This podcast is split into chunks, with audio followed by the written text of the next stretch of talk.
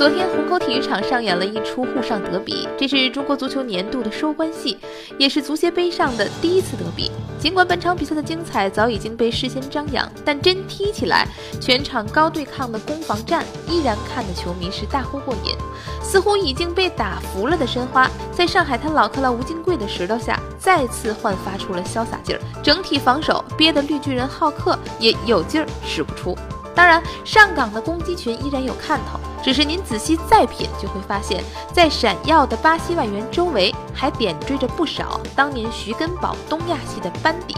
这支新贵的强势，也就有了沪上 old money 的底色。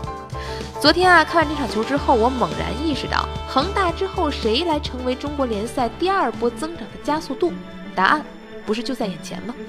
其实啊，中国体坛一直都有股海派力量，特点是能钻营、有远见、国际化。教父级的徐根宝先生，十八年来培养的国脚总计有十二位，从崇明基地走出的注册中超球员超过五十人。在今年八月举行的天津全运会上，以根宝基地梯队为班底的上海 U 十八男足问鼎冠军，这也是崇明子弟连续第三届全运会站上最高领奖台。毫不夸张地说，光徐根宝一个人培养出来的视他为校长的后备力量，就还能供上海的职业足球受用十年。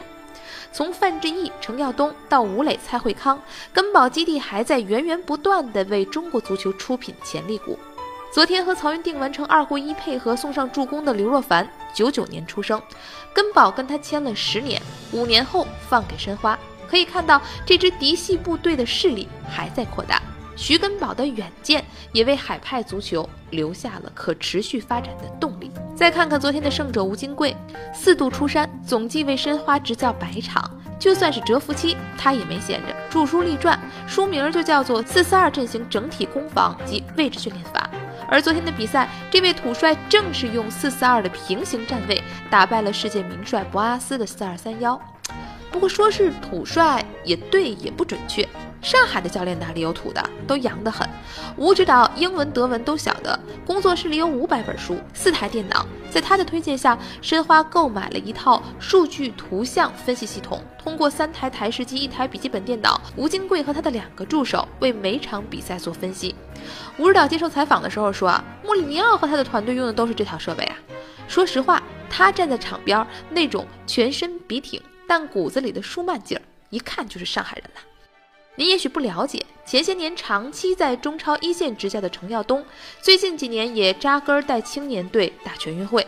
类似的还有刘军、吴成英、孙文、马良行、祁宏、申思等等名将名帅。这些上海培养出来的专业人才，如今都纷纷投身于青少年队伍的搭建当中。不疾不徐的海派风格，影响着一批人的运动家精神，也让这座城市一直都是中国体育人才培养的金矿。三分钟热度，直抵体坛沸点。我是张文。收听往期节目呢，您可以在微博上搜索“文体”，文是新闻的文，体是体育的体。咱们隔天见。